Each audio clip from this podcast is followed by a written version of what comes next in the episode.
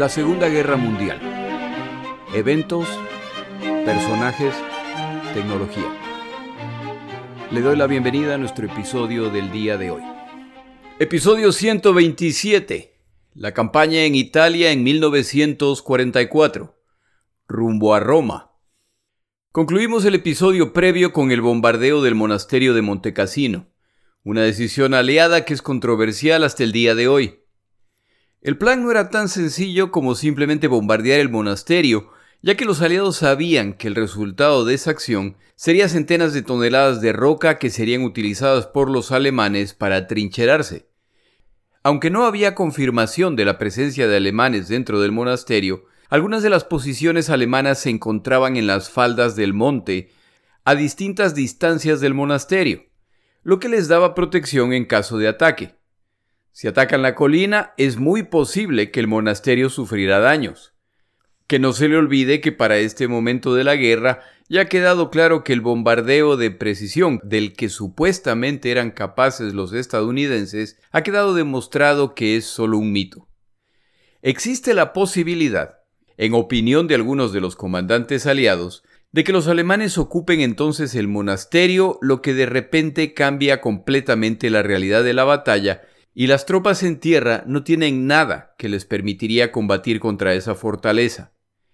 Por el lado alemán, también se podría argumentar que si su interés en la preservación del monasterio era tan alto, entonces debían evitar ubicar posiciones defensivas tan cerca del monasterio, o mejor aún, ignorar completamente este monte y ubicar sus posiciones en otro lado pero los observadores aliados descubren dos tanques alemanes a aproximadamente 300 metros del monasterio, una posición de morteros a aproximadamente 400 metros y una posición de observación un poco más lejos.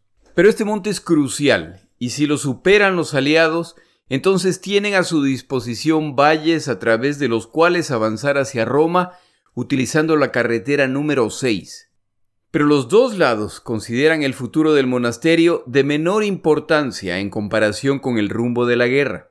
Queda claro que la preocupación por la historia y el interés en preservar el patrimonio cultural italiano de los dos bandos es muy cuestionable. Los ataques contra la línea Gustav, de la cual el componente central es Montecassino, siguen fallando. Uno de los comandantes neozelandeses, el general Tucker, quien comanda a las tropas indias que atacarán este monte, solicita información respecto al monasterio a la inteligencia aliada, pero no tienen ninguna inteligencia. Este general se ve obligado a mandar a alguien a Nápoles para que busque una librería a ver si encuentran una guía turística que hable de este edificio. Finalmente tiene información más detallada y las noticias no son buenas.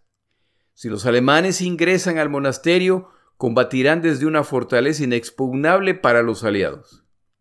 Este comandante manda esta información sin perder la oportunidad de criticar el hecho de que hayan tenido que mandar gente a una librería. ¿Qué tipo de preparación es esta para este asalto? A medida que el debate entre quienes están a favor del bombardeo y quienes se oponen avanza, se multiplican las historias no confirmadas de soldados que reportan haber visto salir combatientes alemanes del monasterio, de quienes dicen haber visto a través de binoculares militares alemanes observando desde las ventanas del monasterio. Avionetas que han sobrevolado el monasterio creen haber visto nidos de ametralladora dentro de este. Nada de eso es verificado concluyentemente. Lo que sí se ha verificado es que hay civiles que se han refugiado en este edificio. Se contacta al general estadounidense John Cannon, a cargo de la fuerza de bombarderos en esa zona, quien promete que, si necesitan librarse del monasterio, ellos lo removerán como un diente podrido. Solo deben decirles cuándo necesitan que sea eliminado, pero aclara que necesitan 24 horas de cielo despejado. Se acuerda que el ataque se realizará el miércoles 16 de febrero. El 14 de febrero, 12 obuses de artillería que contenían panfletos son disparados hacia el convento.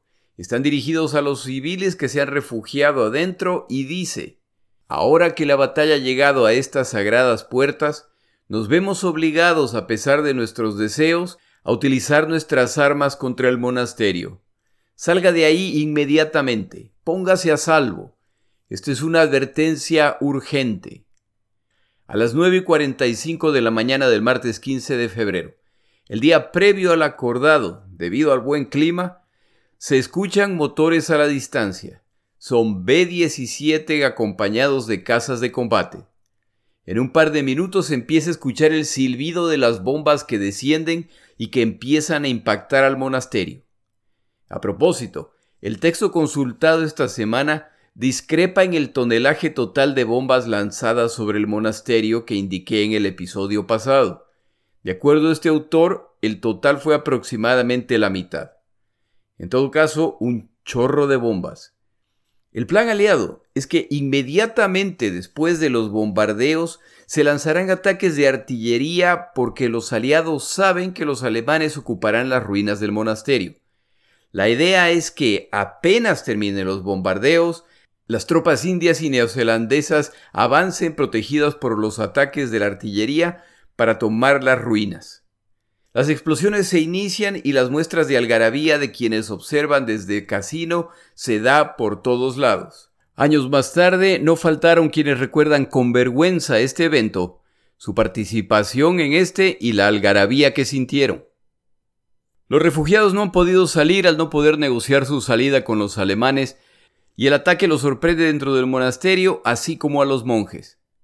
El abad Diamare se encontraba realizando sus tareas religiosas normales, incluyendo el sepelio de un monje cuando se inicia el bombardeo. Afortunadamente se encontraban en una sala bajo tierra, por lo que no se produce una tragedia entre ellos. Sí se produce una tragedia entre los refugiados. Mueren entre 300 y 400. Solo dos días más tarde, unas pocas decenas de civiles y monjes logran abandonar las ruinas. Este ataque aliado tuvo dos problemas principales. El primero es la terrible coordinación. Las tropas indias que se encontraban en las faldas del monte no fueron informadas de que el ataque se iniciaba con un día de anticipación y son tomadas por sorpresa y sin estar preparadas para la urgente tarea de ocupar el monasterio. Recuerde que esta es una zona montañosa, pedregosa y llena de posiciones enemigas, por lo que no es posible avanzar sin preparación o cobertura. El segundo defecto en el plan es que la falta de precisión de los bombardeos hace que muchos de los que se preparaban para avanzar ahora deben abandonar apresuradamente sus posiciones para evitar ser destrozados por los bombarderos. En cuanto se producen los bombardeos, el comandante alemán en la zona envía exploradores para evaluar los resultados del bombardeo en el monasterio. Los reportes que reciben es que las impresionantes paredes de 50 metros de altura han sido destrozadas. Pero el perímetro del monasterio sigue intacto y ahora están rodeados por paredes y pilas de escombros de alrededor de 3 metros de altura. Posiciones defensivas envidiables. Se ordena que las tropas se muevan a las ruinas donde pronto se establecen nidos de ametralladoras, posiciones de observación, posiciones de morteros e incluso áreas médicas y de cocina en habitaciones bajo tierra. Una vez que se revisan adecuadamente los resultados del bombardeo, se determina que ni un solo combatiente alemán murió como resultado de este ataque. El primer ataque aliado para tomar las ruinas se inicia el martes en la noche, horas después de los bombardeos. Este ataque es repelido por ametralladoras y artillería alemanas. Hay varios ataques en días siguientes, pero el resultado es el mismo, y ahora los ataques alemanes vienen también desde las ruinas del monasterio. El resultado final de este ataque ha sido el reforzar las posiciones alemanas. La propaganda alemana va a tomar ventaja de este evento acusando a los aliados de odiar la cultura europea. Roosevelt y Churchill tienen que explicar lo ocurrido y la única opción razonable es presentar evidencia de que las tropas alemanas utilizaban el monasterio como refugio. Pero todas las versiones son cuestionables. Si la guerra no hubiera terminado como terminó, alguien hubiera terminado ante un tribunal por este ataque ya que es una violación de la Convención de Ginebra. Probablemente el mejor resumen de este ataque se encuentra en lo escrito en el archivo oficial del ejército estadounidense. Este ataque no logró nada más allá de la destrucción, indignación, pena y vergüenza. También nos sirve el comentario del cardenal Luigi Maglione al embajador estadounidense en el Vaticano. Él describía el bombardeo como una colosal chapucería, un pedazo de estupidez imperdonable. Un diplomático el padre. De las dos operaciones mencionadas en estos episodios, la de Anzio y la de Montecassino, la más importante es la de Anzio. La razón es la siguiente. Anzio se encuentra al sur de Roma y al norte de Cassino, es decir, en el punto medio.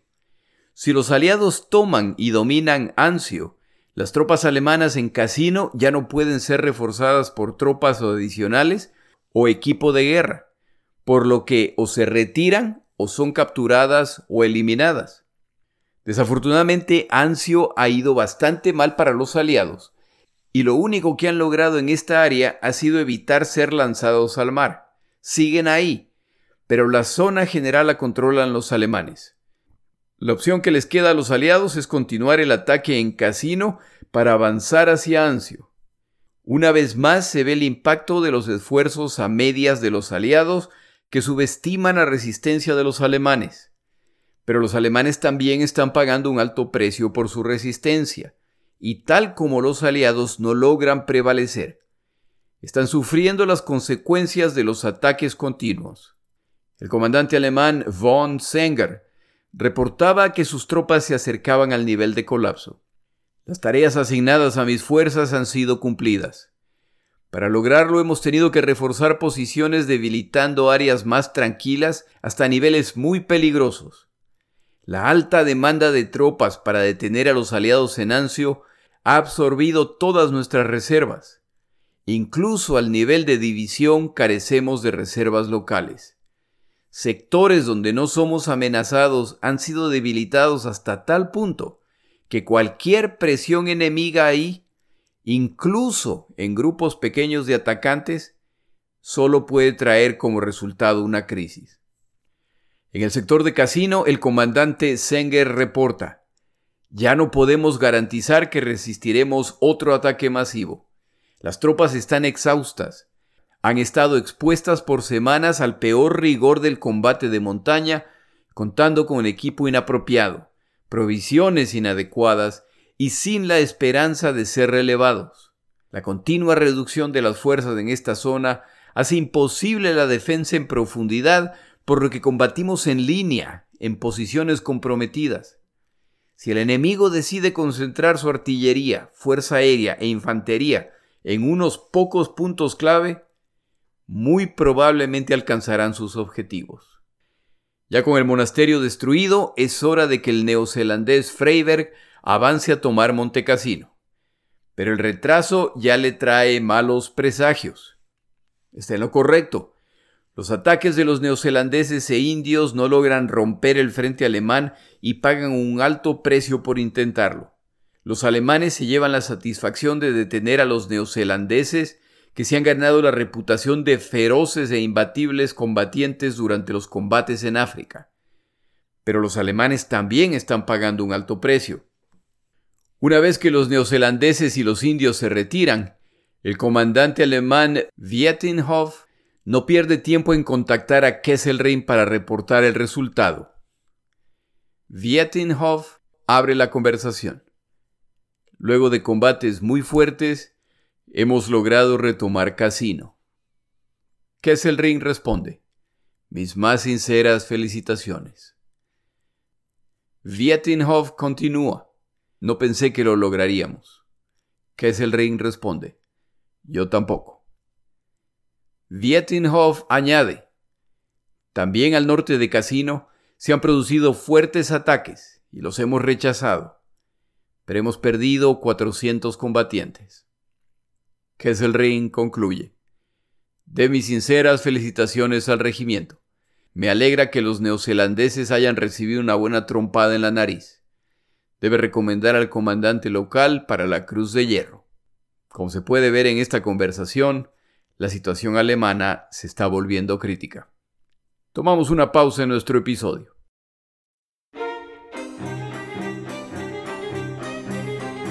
Palabras de Churchill.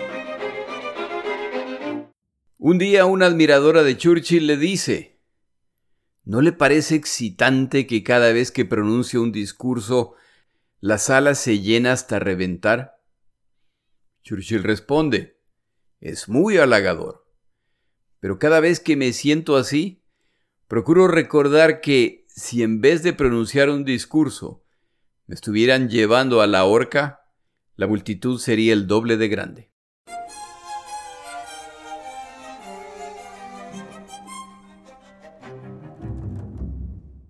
Tal como en Anzio, tanto aliados como alemanes se acercan al agotamiento en este tipo de guerra amarga del estilo de la Primera Guerra Mundial, con posiciones estáticas en que el atacante intenta tomar la posición y si no lo logran, nunca saben qué tan cerca estuvieron de tomarla.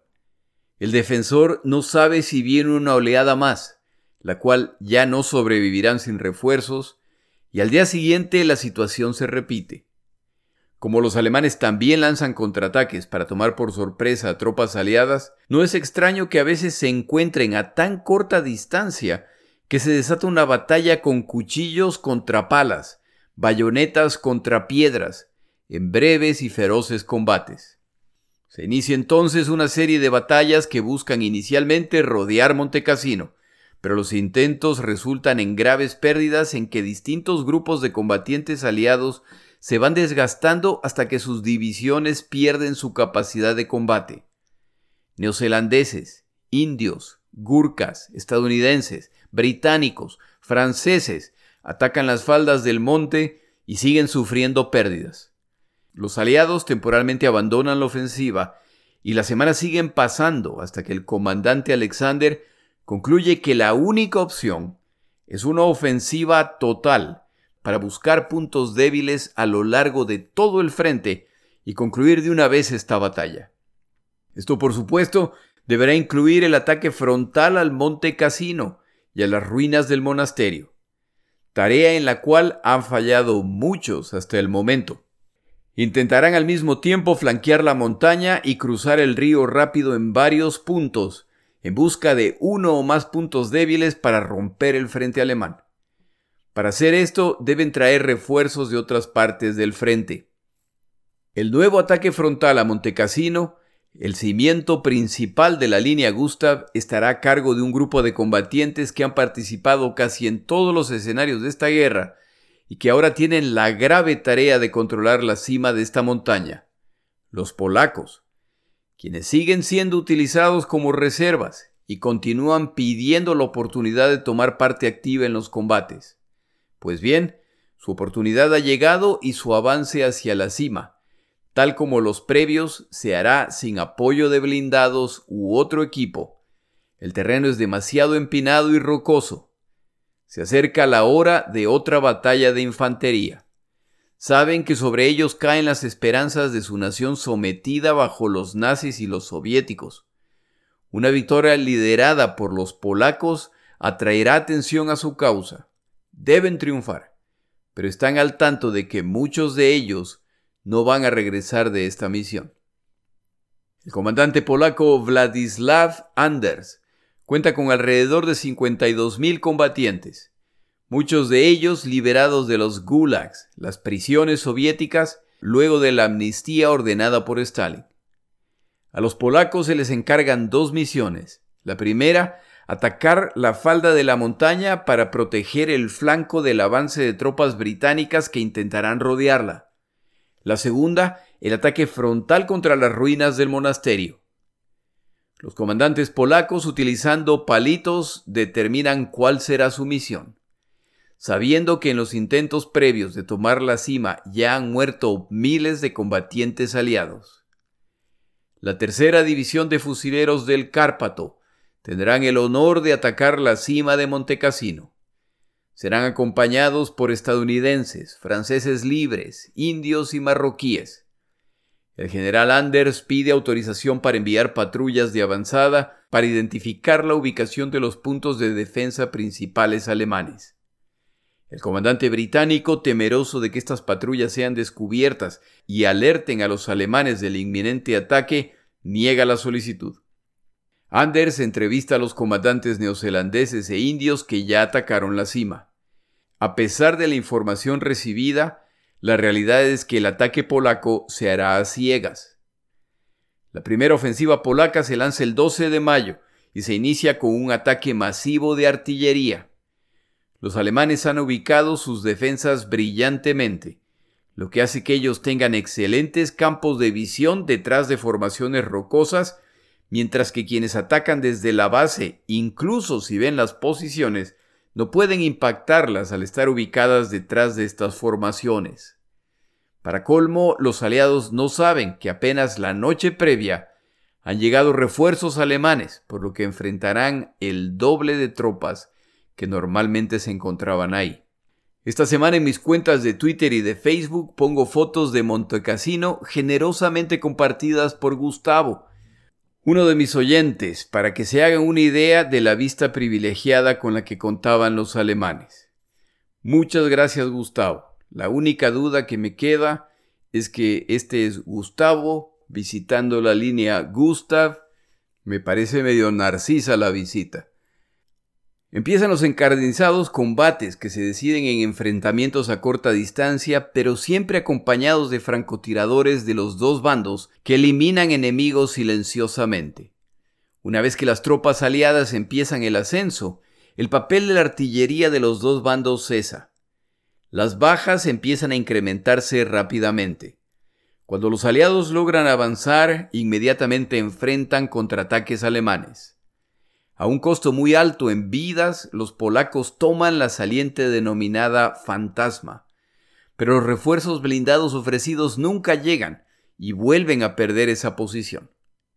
Una de las desventajas que tienen los aliados es que al tomar una posición alemana, los alemanes sobrevivientes se retiran, reportan que han perdido la posición, y como la artillería y los morteros alemanes conocen la ubicación de esa posición, los nuevos ocupantes casi inmediatamente son bombardeados.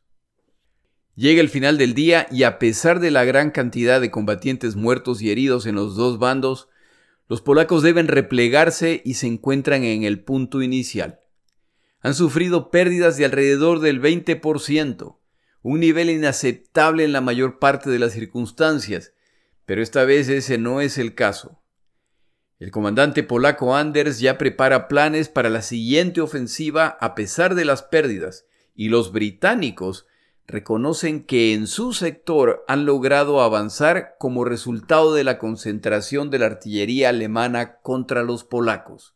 Los británicos se están acercando a rodear la montaña y si lo logran, las posiciones alemanas en este monte podrán ser eliminadas. El comandante británico a cargo del sector reconoce que el nivel de pérdida sufrida por los polacos ha sido el resultado de no haberles permitido realizar exploración de avanzada. Esta vez son autorizados y estos exploradores encuentran un punto débil cerca de la saliente fantasma. Los polacos al reiniciar los combates envían un batallón completo contra esa posición. Logran tomar este sector, pero los contraataques alemanes ocurren y se desatan furibundos duelos de artillería entre estas fuerzas. Anders despacha el resto de sus fuerzas, pero las bajas en los dos bandos son tantas que el comandante polaco Anders, ya carente de reservas, despacha todo lo que les queda.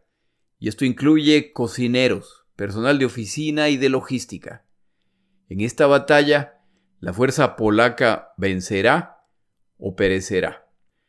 Tras una semana de combates en que los dos bandos están llegando al límite de sus fuerzas, el 17 de mayo los polacos toman la cima de Montecassino y ya se acercan a rodear las ruinas del monasterio. Los alemanes han perdido esta posición y empiezan a replegarse solo para descubrir tropas aliadas que han rodeado el monte, por lo que los combates breves y violentos se siguen multiplicando. Los combates entre polacos y alemanes fueron furiosos y sin tregua. El comandante polaco Anders recordaba recorrer las laderas y ver los cadáveres de polacos y alemanes entrelazados al negarse a soltar a su enemigo a pesar de las heridas. Un comandante polaco presencia como un médico polaco que se acerca a socorrer a un combatiente alemán herido es apuñalado por éste. Los alemanes en Montecassino han finalmente caído y ha sido a manos de los infrahumanos eslavos. Los polacos izan su bandera en la cima de Monte Cassino.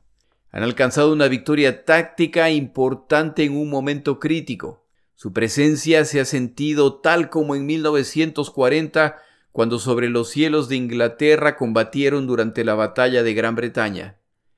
El mundo libre celebra con ellos, pero no hay tiempo para celebrar. Detrás de la línea Gustav ya se ha formado la línea de defensa alemana Hitler, en el poblado de Piedimonte. Desde aquí los alemanes acosan a las fuerzas aliadas que avanzan hacia el norte luego de haber superado el Monte Cassino. Los aliados no pueden permitir que esta nueva línea defensiva se consolide. El 19 de mayo, las fuerzas polacas lideran el ataque al Paso Corno, con terreno muy similar al de Montecassino. Una vez más se producen los combates a corta distancia con los alemanes. Los polacos avanzan, los alemanes contraatacan, las bajas se multiplican. Es el mismo combate sin misericordia. Ninguno de los dos bandos puede darse el lujo de perder estas posiciones. Tras cinco días el combate lo deciden los blindados polacos, que a pesar de lo inclinado y pedregoso del terreno, logran llegar a la zona del conflicto y deciden la batalla al atacar desde corta distancia. Los alemanes han lanzado a esta zona buena parte de las tropas en esa área y ahora las pierden entre muertos, heridos y capturados. La ruta hacia Roma ya está abierta. Las felicitaciones y el reconocimiento internacional a los polacos no se hacen esperar. El rey británico, una vez enterado de los detalles, envía el siguiente mensaje. Soldados del segundo cuerpo del ejército polaco. Si se me diera la oportunidad de escoger a los combatientes a quienes comandar, escogería a los polacos. Los polacos festejan esta victoria agridulce, ya que casi 3.800 de sus camaradas ya no los acompañan han caído en el campo de batalla con la ilusión de que algún día su sacrificio permitirá a los combatientes polacos pelear donde sueñan con combatir, en Polonia, con el objetivo de liberar a su nación. En el cementerio cercano se entierra a los combatientes polacos y alguien deja la siguiente inscripción. Nosotros, los soldados polacos, en nombre de nuestra libertad y de la suya, Hemos entregado nuestras almas a Dios, nuestros cuerpos a la tierra italiana y nuestros corazones a Polonia. Las noticias desde Anzio tampoco son buenas para los alemanes. Tal como en la zona de Casino, intentan preparar líneas defensivas en la costa, pero los aliados una vez más se han dado cuenta de que las fuerzas enviadas para estos desembarcos resultaron insuficientes, por lo que para disgusto estadounidense Deben corregir esto enviando combatientes y equipos adicionales para de una vez decidir esta batalla. El 11 de mayo los aliados inician su ofensiva con un ataque de 1.600 piezas de artillería en un frente de casi 40 kilómetros. Apuntan a cada posición alemana identificada por la aviación. Al bombardeo le sigue el avance de la infantería. Una vez más los comandantes alemanes muestran su destreza y a través de contraataques detienen el avance aliado. Pero esta vez el avance es inexorable y para el 23 de mayo el décimo ejército alemán va en retirada. Es hora de que los aliados abandonen la cabeza de playa rumbo a la carretera 6, la cual avanza desde el sur de Italia, pasando por Montecassino en ruta a Roma.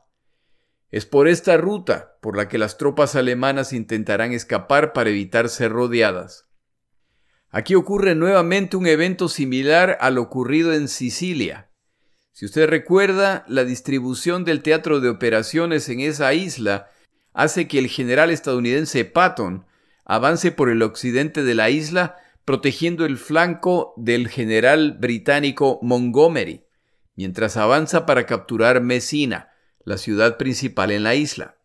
Patton decide que él no es segundón de nadie y avanza aceleradamente para llegar antes que los británicos. Logra hacerlo para regocijo estadounidense y hasta cierto punto para regocijo alemán, ya que esta competencia por llegar a esta ciudad primero ha ignorado la tarea principal que era capturar combatientes alemanes, los cuales escapan hacia el territorio continental italiano. El comandante estadounidense Clark pasará el resto de su vida explicando sus acciones en Anzio. Abiertamente desobedece la orden de Alexander, el comandante británico en esta zona. Él no cree que bloquear la carretera 6 atrapará a los alemanes. Él cree además que avanzar hacia el norte expondrá su flanco. Años más tarde confesará que su mayor sospecha era que el comandante británico Alexander le estaba asignando esta misión para retrasar a sus tropas y que sean los británicos los primeros en entrar a Roma. Como tener en la hoja de vida conquistador de Roma no es poca cosa, Clark dirige el grueso de sus tropas hacia Roma, dejando a cargo de la tarea principal a una fuerza menor a fin de no ignorar completamente la orden que se le ha dado. Churchill, Alexander y unos cuantos comandantes estadounidenses no entienden la lógica de las acciones de Clark. Tal como en Sicilia, se ha desatado una carrera entre británicos y estadounidenses para alcanzar un trofeo simbólico. Una vez más es el comandante estadounidense quien alcanzará el ansiado premio. Una vez más esta distracción resulta en que fuerzas alemanas escapen y se reagrupen para volver a enfrentar a los aliados más tarde. Una vez más el orgullo absurdo le costará la vida a combatientes aliados en batallas posteriores. Las tropas aliadas en Anzio Patrullan las elevaciones cercanas donde los alemanes intentan formar una nueva línea defensiva y descubren un gran espacio vacío en estas posiciones.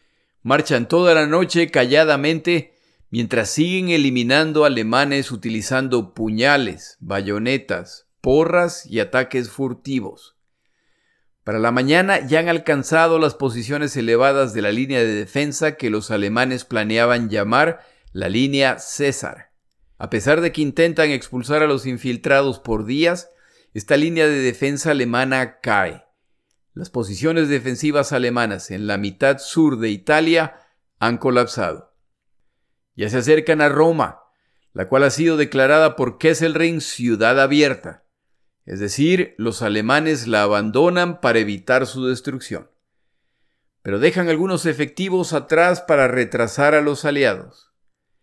El 4 de junio de 1944, equipos de fuerzas especiales estadounidenses que intentan destruir un par de piezas de artillería alemana que todavía resisten, reciben al general Case, quien pregunta cuál es el problema.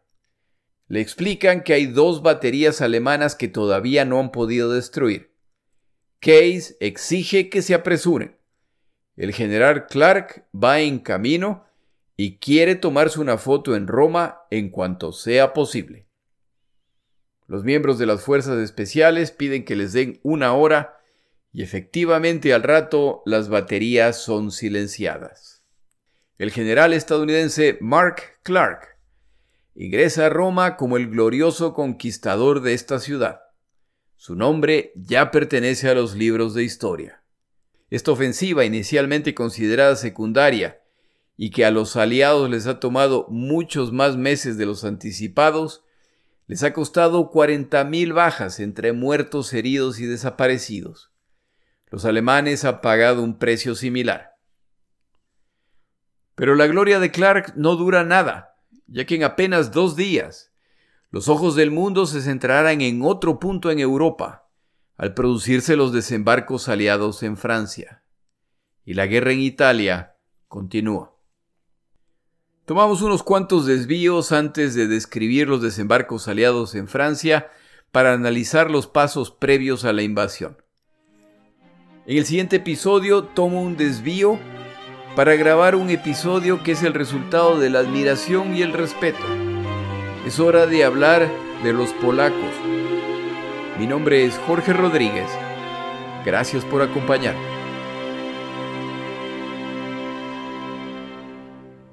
Para información adicional respecto a este episodio, las notas de este podcast, que incluyen la narración de este episodio, así como acceso a resúmenes, videos, documentales y materiales adicionales gratuitos disponibles en el Internet, por favor vaya a Amazon y busque el libro La Segunda Guerra Mundial, Eventos, Personajes, Tecnología.